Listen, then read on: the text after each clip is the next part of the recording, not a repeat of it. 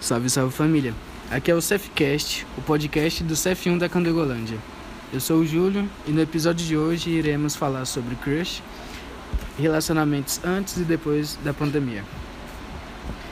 Primeira pergunta: O que é crush para você, Arthur? Uma pessoa que se admire, que se goste. Para você, André? É uma pessoa que eu tenho admiração, que eu gosto, que eu. que eu tenho um apreço por ela. Para você, Laura? É uma pessoa que eu tenha paixão ou gosto dessa pessoa. E para você, Gabriel? É uma pessoa que eu sinto atração por ela, é, que eu gosto dela. Para você, Gabriel? É uma pessoa. É um amor temporário. Para você, Gil? É uma pessoa secreta. Que você não sabe quem é. Entendeu? Só. Entendi. Segunda pergunta. A pandemia afetou os seus crushes, os seus relacionamentos? E se afetou como? Não, não afetou tanto não. Para você, André. Pra mim afetou, pois eu estava com medo da pandemia, eu estava com medo do Covid. Para você, Laura.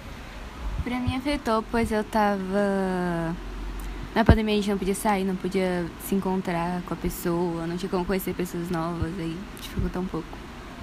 E para você, Gabriel Jesus. Pra mim afetou também, porque com a pandemia você fica impossibilitado de sair. E para você, Luan. Não afetou não. Eu não, não saio de casa. E para você, Gil. Não afetou não. É, terceira pergunta.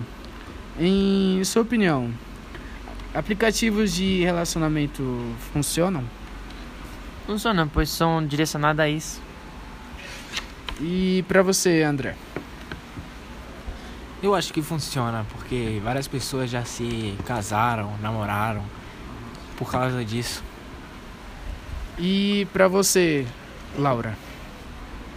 Pra mim funcionam porque já é um aplicativo pra você se encontrar, pra você conversar com pessoas. Conversar com as pessoas, né?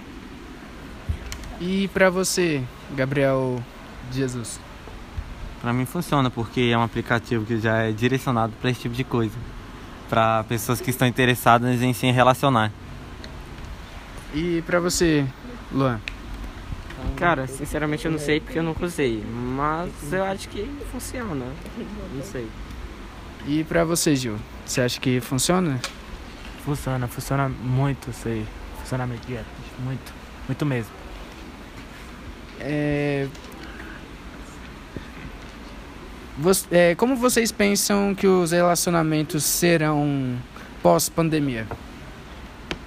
Ah, serão mais livres, mais. As pessoas poderão se encontrar. Poderia ter mais. É, mais convivência, mais. É isso.